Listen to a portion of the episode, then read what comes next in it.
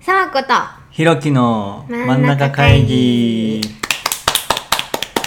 この間ちいさん真ん中会議って言ってた真ん中の真ん中会議って言ってたんだよ真ん中の真ん中会議って言っ真ん中会議てうん真ん中会議もいいねああそう まあちえさんの会はね本当に楽しくね、楽しかったハイテンションでお送りしてねうんあのーまあちょっといつものテンションに戻ってしまいます がもうちょっと声を大きくしましょうということでねはい改善をしますねうんちょっと今マイクにいつも遠かったからうん近くして喋ってます ね、さて今日は何を喋りますかあれ あまあじゃあえっとこの前あの行ってきた野生化キャンプの話うんとまあこの今の今日は18日の月曜日ですけれどもうんこの3連休がねまた最高すぎたというかいねや充実しまくっていましたねえどっちから行く野生化からか野な生化からうんはいじゃあ早速野生化キャンプに行ってきまして野生化キャンプって何ぞやだと思うんですけどうん僕が大学の後半に、うんあのーある会社のうんショーンさんという方にうん出会いまして、うんまあ、出会い方もね、あのー結構面白い出会い方だったけどそのあるとある会社がうん3泊4日のブートキャンプっていうのをやっててうーん会社で会社が学生に開いていて、うんでそのブートキャンプに俺はその会社のだ代表さんがもう最高すぎて、うんもうバコーンってバイブスがあっちゃって、うんまあ、そのキャンプの名前がバイブスってバイあのキャンプだったんだけ どそうでそのキャンプに行ってそこでショーンさんは社員さんとして参加してた。あえーで、うんあのー何をしたかというと、うん鳥の屠殺体験うん言ってたうねんあれはすごかった忘れらのれとないかってあとはチーム2チームに分かれて、うんあの、まあ、ちょっとなんていうのかな、うーんと、あるポイントに行っていろいろミッションをクリアしていくようなことうーんをやったんだけど、うんその最初に、勝つことにこだわってくださいって言われたの。うんうんうんで、2チームに分かれてさ、そのいかに相手チームに勝つかを考えるけどさ、うん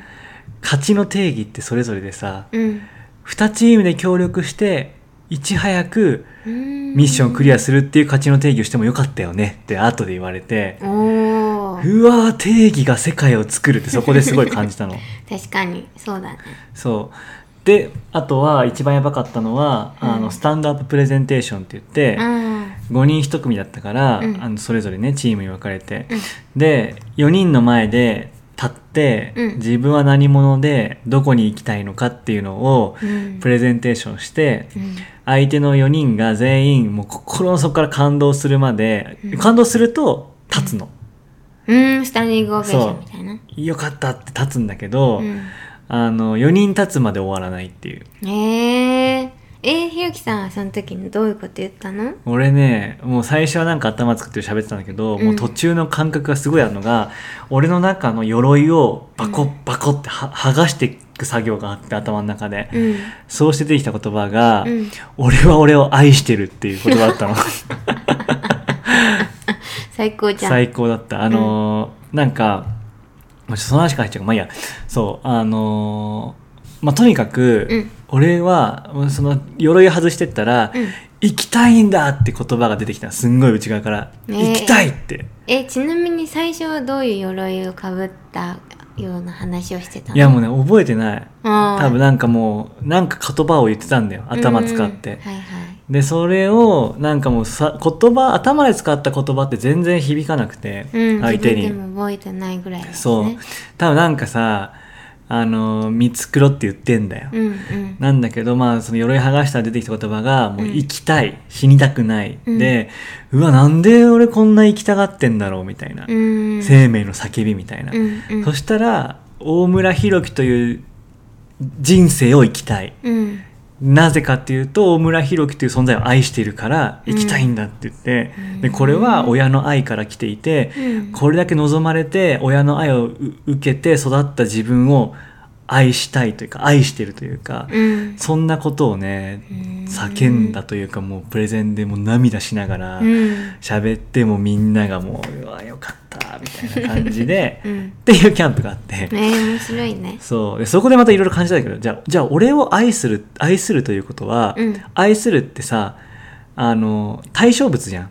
うんうんうん客観的じゃん何か対象があっあ対象があって初めて愛することができるじゃうんんだから俺を愛するってことは俺を愛してる主体は何だっていうすごい考えたのてうーんでその時は、うんそのその会社社長ともそんな話ずっとしてて、うんでその会社社長はそれを「イット」ってあえて言うとりあえず呼んでるとうんそれってうんだそれってものがあって、うんそれが大村ひ樹というものを愛してるうんうんであのか彼はそういう言い方をしてて、うんなるほどなみたいなじゃあ大村ひ樹っていう今俺は多分箱か器に入っていて、うんそうじゃない何かがあるんじゃないかってそこで初めて考えたんだけどうー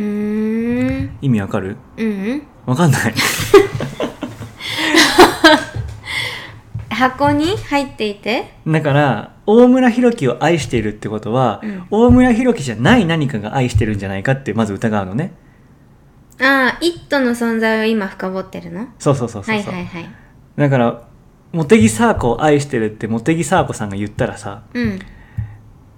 じゃあその愛してる主体誰ってなんないうん S を探してるのねそうそうそうそうそう、でその S をその人たちはあえとりあえず「イット!」って仮置きしてるって言ってて、うんまあそんなことを感じて、うんその「俺は俺を愛してる」って言葉からあれじゃあ俺以外の何かが今あるのみたいな、うんうんうんでそっから常に常にというか自分大村博樹というすごいこうどっぷり使ってる存在と、うんちょっと上から見てる俺みたいのが、うんそっからずっといるって感じなんだけど、うんうんまあまあまあそうそんな結構大きな結構俺にとっては人生のターニングポイントになったようなキャンプでして、うん面白い体験だそうそこで会ったのがショーンさんはいでそのショーンさんが最近去年一昨年ぐらい、まあ、このコロナになってからかな、うんなんかあの名古屋の方にあの家族結婚して引っ越してったんだけど、うんその、まあ、奥さんもすごい面白い人で、うん日本舞踊というかなんか舞をやってる人でうーん本当に上から下ろして舞うみたいな、うんうんすごいね面白いんだけど、うんそうそのショーンさんが野生化プロジェクトっていうのを立ち上げてて、うんなんか昔の人ってさ飛脚とかって玄米おにぎり2つでさ、うんもう山越えてずっと走ってるみたいな人たちじゃん。うんで本来人間にはそういうポテンシャルがあるのに、うんこの現代的な都市の生活によって自分のポテンシャルがうまく引き出されてないんじゃないかと。うんだから一旦その環境を変えてうんもう2泊3日3泊4日でうんこう野生化をさせて体の調子を取り戻すみたいな、うんうん自分の野生を引き出すみたいなうん取り組みをやってるのね、まあ、いろんな角度から。うんでその中で、あのーこの前ですねちょうど先週かうんあの岐阜の方でねうん山にこもって、うん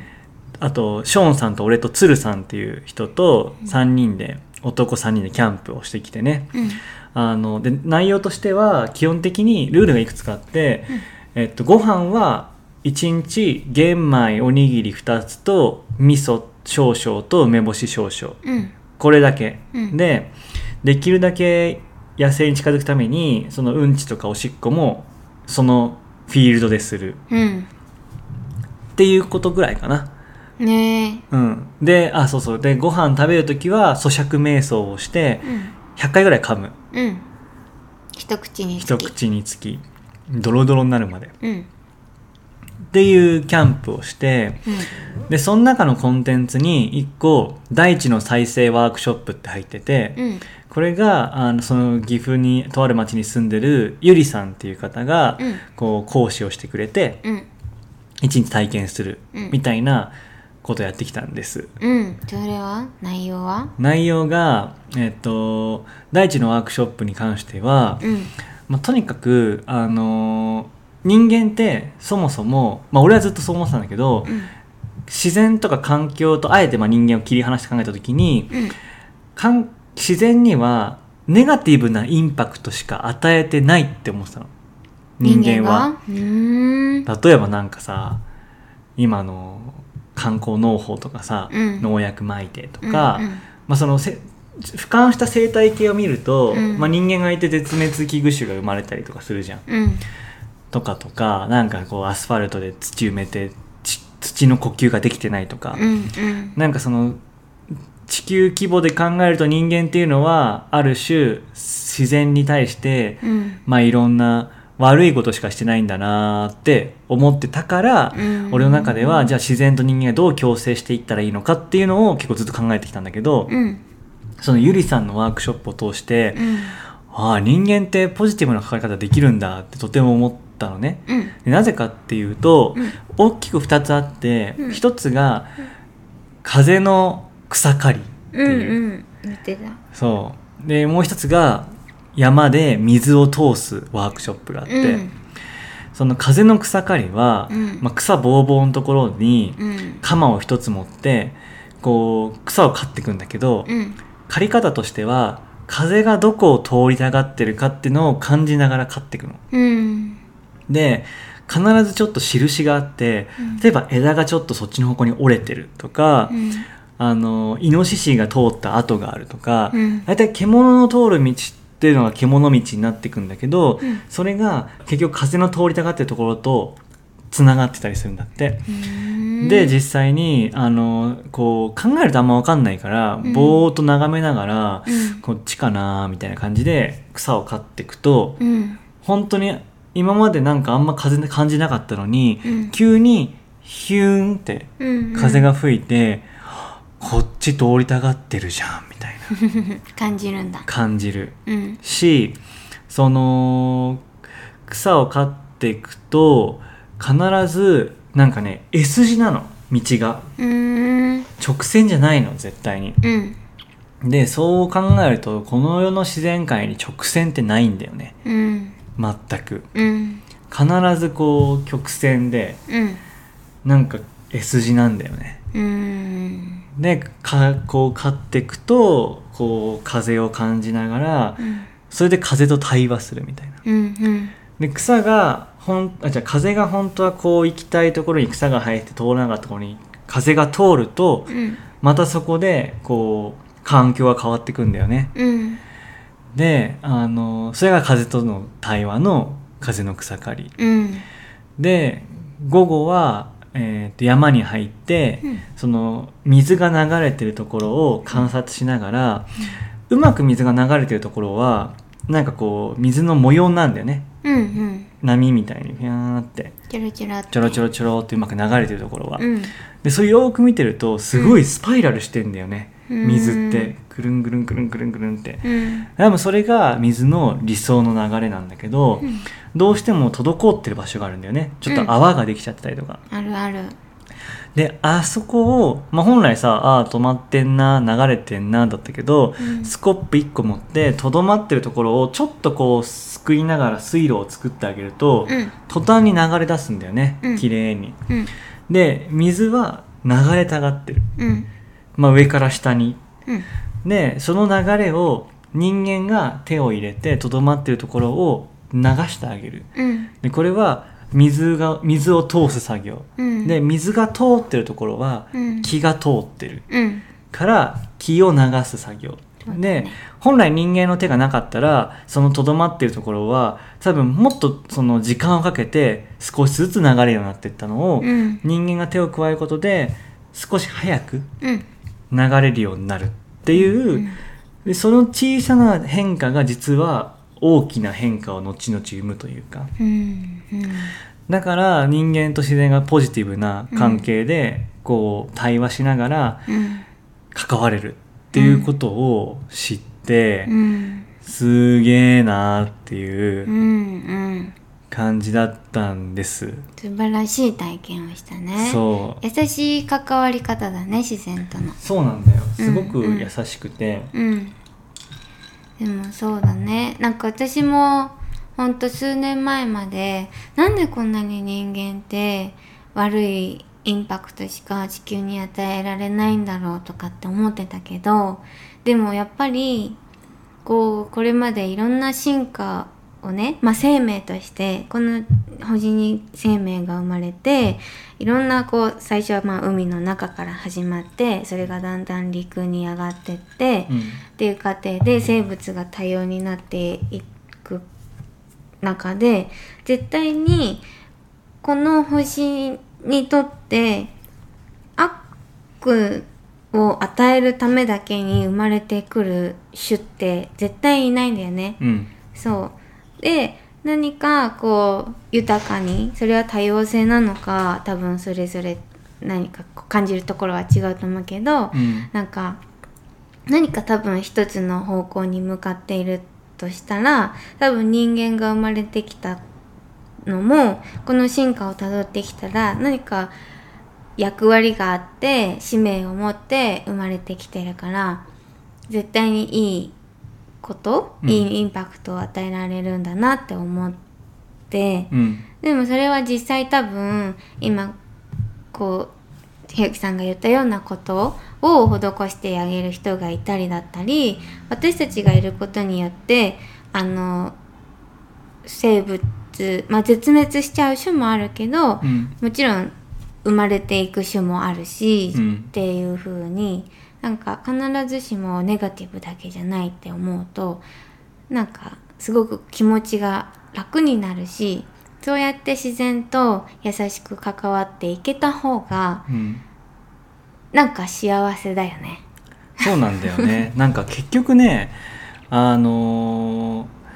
まあこれも最近思う意識の向け方次第だなって感じなんだけど、うん、その人間が悪影響を及ぼしてるだから自分はもう子供なんて産めないっていう人もたくさんいるじゃん。うんでさあこさんい昔そんなちょっと思想あったじゃん。うんあった。でもそれもさ、まあ、そう思うのはそうかもしれないし、うん今みたいにいやいやいやあ大きな目で見たらうん、害をなしてる種なんていないからそそう、の人間がこんだけ増えてんのも意味があるし、うん、なんか増えすぎてるもうどうしよう5万人に減らす5億人に減らそうみたいな話もあるけど、なんかそうじゃなくて、うん絶対この増えてるには意味が意味がある、うん、意味を見出すちょっとわかんないここは。うん、けどあのいいんだよそれでって思ってて、そうだねですごい俺が思った最近俺の中でうなったんだけど俺の中でうわーマジかってうん、それが CO2 の話でこれも話したけどうんうんうん、あの今は CO2 は目の敵にされていますねうん脱炭素、そうだね。、でもともと結構俺は違和感があったんだけど、うん、なんでこんなに急に温暖化 CO2 って言ってんだと、うん、そもそも地球って第三寒冷期に入っていて、うんうん昔に比べると温度は低い平安時代とかはもう4度5度かな、うんそんな高ないかなまあでもそうそんぐらい高かったとそうだね。言われている中で、うんうんなんでこんな叫んでんだろうってのはちょっと思ってたけど、うんまあそれは置いといて、うんであのー地球が生まれた時はうん99%が、うんまあ、CO2、うんまあ、炭素含めうんだったけどん徐々に徐々にそれが生物が生まれうん生物が CO2 を取り込みうん炭素を取り込み、うんどんどんどんどん発展してきたと。うんで、あのーまあ、木もしっかりみんなし吸収して、うんでじゃ植物性プランクトンが CO2 を吸収し、うんそれを動物性プランクトンが食べ、うんそれを魚が食べ、うっんていう形でどんどんどんどんその、まあ、CO2 うんとかがあるあるからそういった形で生まれてってで徐々に徐々に空気中の CO2 濃度が下がってったわけだよね。うんで今なんか0.05だっけ確かうんそんぐらいのパーセンテージうんになってきたと、うんで逆に言うと CO2 があったから、うんこれだけ生物が繁栄したそうそう植物含めうんで中でうんどんどん脱炭素脱炭素でカーボンニュートラル CO2 減らそうってなると、うん実は生物が繁栄する危機が起きるんじゃないかっていう話と、うんでなんで人間がこれだけ地球にいるかっていうと唯一人間人類だけがうん地中深くに埋められたその CO2 というか石化した燃料うんを引っ張り出して使えるのが人間しかいないんだよねう、んうんうんだから化石化したそういった燃料をうん引っ張って地中空気中にまた CO2 として放つうんってのは人間しかできないから、うんうんでそうするとまた空気中に二酸化炭素が増え、うんまたそれをもとにみんないろんな生物が CO2 を蓄えてうん増えていく繁栄していくっていうのが、うんその循環みたいなね化石燃料を引っ張ってくるのがっていうのは私も聞いてびっくりしたねあ、うんそのために人間いるのみたいなうんガソリン車もじゃあバンバン走った方がいいじゃんみ たいなまあこれもちょっとねいろんな説があると思うんだけど、うん俺はそのめちゃくちゃでかい本当の循環、うん今までの空気中の二酸化炭素をぐわー減らして地中に深くその有機物が固められて地中に深く埋められたものをうんそこにあるたくさんの CO2 の元となるものをうん人間人類が引っ張って使ってもう一回空気中に戻してまた長い目で見るとそれを、えー動物たちが蓄えてまた死んでって地中深くに戻ってってこのでっかい炭素サイクルうんうんしびれ たねマジでそうだねなんかこう良くも悪くも人間がコントロールできるものじゃないっていうのをやっぱりみんなが自覚してたらいいなって思っててうんねなんかこう生命の種が今いろんな、ねまあ、増えてったり減ってったりっていうのもあるけどなんかそれって本当に大きな流れの中で起きていることだから私たちにそれをどうこうする力はうん本当はない、だけどコントロールできるって思っちゃってるからねなんかいろんな手を加えようとかなんかここのし例えば今だったら CO2 っていう一点だけうにん集中して目を向けて、でもそこの裏にはきっとお金儲けとか、まあうん、経済とか、そういうものが潜んでいるっていうのに気づかずにそこに自分がこう加担して加担っていうか悪いことじゃないと思うけどいい、うんよくしたいっていう気持ちが根底にあるんだったらね、そうでもなんかそういうやっぱ視座を高く持つって大事だねそうだねそうまあ本当にそうなんですよねまあそんなことをいろいろこう学ばせてもらった野生化キャンプで、うん素まあ晴らしい体験本当そうご飯も結局玄米炊いたんだ けど、 焦げてたまあ、焦げたクソ焦げただって 雨の中え拾ってきた枝を七里にぶっこんで非調整なんかできない中でそうだねご飯炊いてめっちゃ焦げて、うんだから焦げてんなって思ったらさ上だけ食べればいいのにさショーンさん下のさめっちゃ焦げてるところからさガリガリガリってやってさご飯混ぜんのいやそこ混ぜなくてよくないかなって思いながら全面に焦げがいったんだそうまんべんなく焦げがね、うん入り混じったハーモニーをうん食べるんだけど俺結構さ避けて食べてたの。うんでも鶴さん横でさいやみんなそ咀嚼瞑想するから喋んないのね、うんでゆっくり食べんだけどさ本当おにぎりっていうか、まあ、手に手のひらに乗せたご飯をうん30分あげてゆっくり食べんだけど、うんその 横で鶴さんは、うんご飯だよご飯の音が、うんジャリッジャリッジャリッって食べてん の、だいぶ焦げたねうん、あのサンジがさ、ひお捨てられたおにぎり食べてジャリジャリ食ってるようなあさの涙のシーンそう涙のシーンをさ 回想させるようなジャリジャリ感でさ めちゃくちゃいいシーンじゃんそうジャリジャリいってんなと思って食べてたんだけど結局初日にサンゴを炊いたけど、うんまあ、ジャリジャリのせいっていうよりも、うんお腹がやっぱ空かなくて、うんもうね全然ご飯食べないでうん3泊過ごしてう、んでしかもその時うに、んとんでもない誘惑がたくさんあって、うんなんかたまたまその俺らが過ごしてた山のうん持ち主の人のうん民家が近くにあるんだけど、うんそこでなんかたまたまいろんななんかワークショップがこう重なり合ってて、うんその人たちが自分のこしらえた釜うでんピザ焼くの天然酵母で美味しいじゃん絶対でね目の前で焼いてたピザを見ながら、梅干しと味噌と玄米を頬張るっていう苦行だねって思うじゃん、うんでもなんかね、うん全然平気で、えー、なんかねなんか平気なんだようんうんうん食べたいんだけどこの食べたいは、うん脳が食べたがってるだけであ味とかねあそれ大事見極めるそのうそうで体が食べたがってるかっていうと、まあ食べたら嬉しいんだろうけど、うん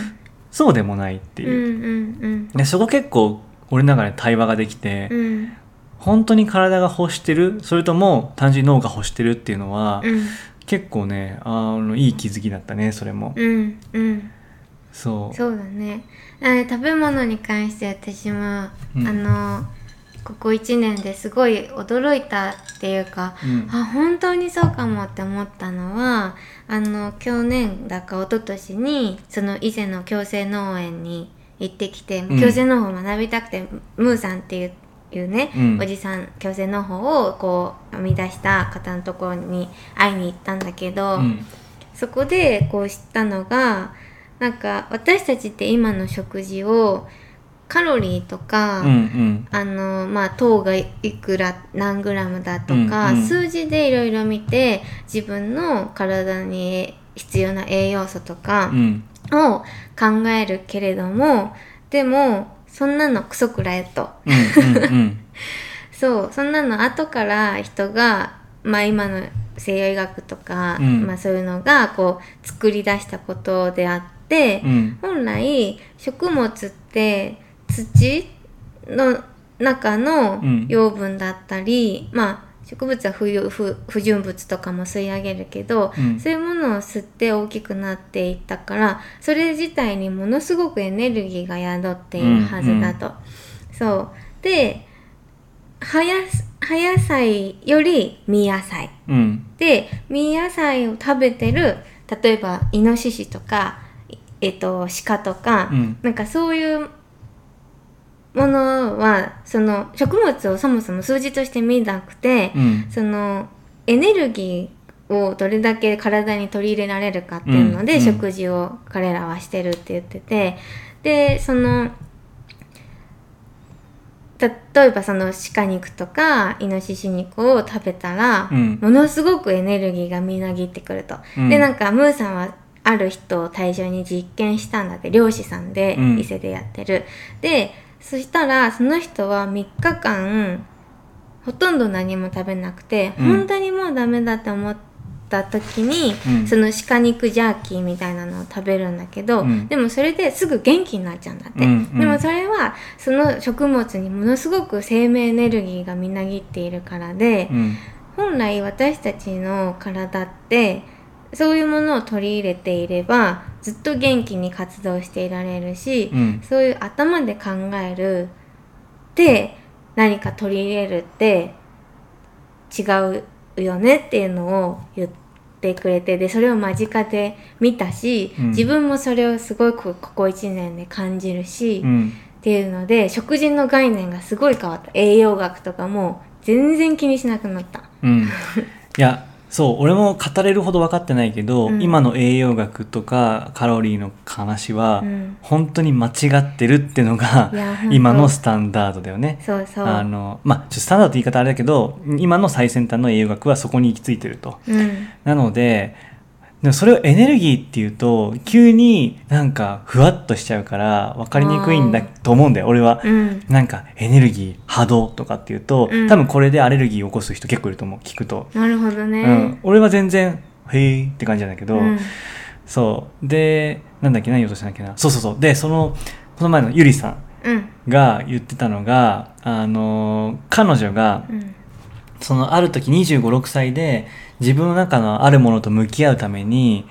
まあもう向き合い続けたと。うん、で、まあ、ある種瞑想っていうかもうとずーっと自分の心の内を探ってて、うん、 10日間うん、何にも食べずうん、何にも飲まずうん、過ごしたとうん、うん、でそうすると途中からうんめちゃくちゃ心地いいんだって、うん、めちゃくゃ、ちゃ気持ちよくてうん、一滴も何も入れたくないってもんだってね思議そうでもう本当まあ動かないんだよね本当動かずずっとこうじーっとしてなって10日間うんうんうんで途中からもう寝なくてもよくなってくるんだってうーんでなんかさ結構考えられないじゃんそんなこと10日間だようんなんかさよくさ遭難したら4日8日忘れちゃったけどそのぐらいしか生きられんからなんかうん遭難した後の、なんかあの生存確率みたいな話が前あった聞いたことあるんだけど、うんなんかそれ超えとるやんって思って、確かにで彼女が言ってたのは本当にあのもうめちゃくちゃ気持ちのいいとこに行っちゃうとうんで入れたくなくなんだけど最終的には飽きたって思ってうん水飲んだんだって、そうでなんかちょっとゆうさん話してて、うんなんかそれこそいろんな食料危機とか言われてるけど、うん食料危機って聞いた時に、うんやったねみんなあそこ行けるじゃんって思ったんだって めちゃくちゃいいマインドそうでマジかと思って、うんまあ本当に、あの、その3泊4日は、2泊3日だったの結局忘れた。そう。あの、ご飯は極論うん食べなくていけたなって思うし、うんまあでも水もなんか飲みたかったんだよね。まあ飲みたかったら飲んでたんだけど、うんそう、でも飲まず食わずでもいけるってことは、うんさっきのエネルギーの話で、うん仮説はうん多分、食べなくても、うん飲まなくても、うんエネルギーを取り入れる方法はあるんだと思う。うんうん仮説ね。うんやったことないから分かんないけどうんだからうん何とでもなるかなっていうのと、うんまあ、もしなんか本当に危機が起きたら、うんあっちの方に行けちゃうねっていう みたいなねねえそうそうそうそそうだねそうなんだよやってみたいけどねそういうまあねでもその分多分あえあのーゆりさんの場合活動しなかったからうんす座ってたかなんかかうんそうでも寝る必要もなくなったって言ってたからうんまあなんかそういうね本当何もしないんだったらいいかもしれないけど、うんまあ、なんか従っちゃうからさう結局んうんそうそうそうなるほどねでなんかまあほんとそこでいろんな話しててうん夜はそのゆりさんの家でまたこのゆりさんの家もめちゃくちゃ良くてさ、うんあのー古民家で、うん家の中にいろりがあって、うんいろりだよねそういろりがあって、うんでも焚き火みたいにしてて、うん家の中でど真ん中 にうんで上は空いてるから、うんまあ、冬クソ寒いらしいんだけど、うんそこでまあいろいろとお話しながらうんでそのゆりさんがあっち行っちゃったその10日間絶食してあっち行っちゃった話とか、うんあとは結局天気もうん天の気だからうん天とつながればうん天気ってコントロールできんだよねみたいうんな話してて、うんマジっすかって思ったんだけどでも本当に天気も理想の本当状況だったし、うんなんか雨降ってほしい時に雨降ってて、うん晴れてほしい時に晴れててみたいな、うんとかうん、うん、天気はまそうだねあると思ねううん雲消せるとか言うもんね雲消せるもんね雲消せるし雨降らせるしうん天とつながってなくても多分それはできるんだと思あ本当ううん気の問題へえそこはちょっと俺まだ体感値としてないんだいけやど私も練習してるんだけど何してんだ そうそうとかうんあとあのちょっとインスタにも言ってたんだけど、うん山の中うにん夫婦岩の大きい岩が2つあって、うん夫と奥さんのうんでその岩を毎朝こう礼拝するのがこの野生がキャンプの時の日課みたいなものだったけど、うん最初俺二礼に拍手一礼でやってていつも通りのうんうんであのゆりさんが「実はね」って言ってうん本当の参拝はうん軽く一礼してうん三礼してうん三拍手してうんいろいろ話して一礼するとうんうんそう言っててさうーんそれが参拝うんうん確かに3やんみたいなちゃんだねで比べてみたのうん2連の時と3連の時3連の方がその本来のつながるよって言われてうーんで2年前ぐらいからさいろいろ勉強したりしててさそのうん脳のどの辺が今動いてるなとかさうん分かるようになったんだけど、うん二例に拍手一例のパターンと、うん一例三例三拍手一例の時のパターンで、うん全然脳の動きが違うの。うーんであの大井町じゃない大井町じゃなくて大手町にうん平将門の首塚ってあるんだけど、うんあそこめっちゃパワースポットって呼ばれてて、うんであそこ行った時に、うん初めてこう手を合わせた時にもうあ上からツトンって感じが起きたのねえーでうわっと思ってふふふ正門さんって思ったんだけ ど正門さんっ門さんて思ったんだけどそこでツトンって本当入った感じなのね俺の中では、うん入ったか繋がったかよくわかんないけどうんでそうするとなんかめちゃくちゃうんエネルギー湧いて何でもできるな俺みたいな思うのそこに行ってうんお祈りすると、うんうんでその時に近い君が三礼三拍手一礼やったら、うんツトンってきてうんあらーこれかーと思ってうんだからぜひねあの皆さんも三礼三拍手一礼に切り替えてほしいんですけど、うんやってみたらいいねそうあのね全然違ううんうん私神社とかだけじゃなくてもなんかこう道とかうんにさあるすごく大きい木とか、うんうんなんか感じるって思う岩とか石とかってあると思うんだけどそれに対してそういう参拝うんをやってみるのすごくいいと思う。そうだねそうそのなんか自分が感じたってことはうん何かあるし、そうそこと会話するってすごい気持ちいいからそうだねなんかこんなことしか言えない なんて言うんだろうまあ人を説得するつもりで言ってないからいいんだけど、うんうんうんそうそうそうでもなんかあのあと俺の中で結構毎回やってるのは、うんその参拝する時はまあ佐和子さんやんないって言ったけど俺は住所と名前を言ってるんだよねうん住所と名前を言うと俺という人物を特定できると思うんだようんその情報空間上でうん住所と名前が一致してるのって俺しかないからうんうんでそうするといろいろなんかうん俺はすごくいいなって思っててねえその後にどうどういうことを言うお話ししてるの何でもいいんだよなんかあのー例えばその岩だったら、うんあのこういった自然の恵みにお邪魔させていただいててえーっ、と今日はこういうことを体験しようと思ってたりとか、うん昨日はこんな風な学びがありましたみたいな、うんもうほんとそういう思ったことをつらつら喋るパターンと、うん靖国神社の時は、うん日本についての話とかもううんそこにさん祀られてる人たちがさ、うん戦争なくなってるからなんか本当にありがとうございますって感謝だったりとか、うんあそのと場所場所で違うかな喋喋ることは。なるほどねそうなんかなんでか私も説明はできないけどなんか自分個人を特定してもらわなくてもいいかなと思って、うん私は言う言わ言ってないなるほどねそうなんかこういう思いを持ってる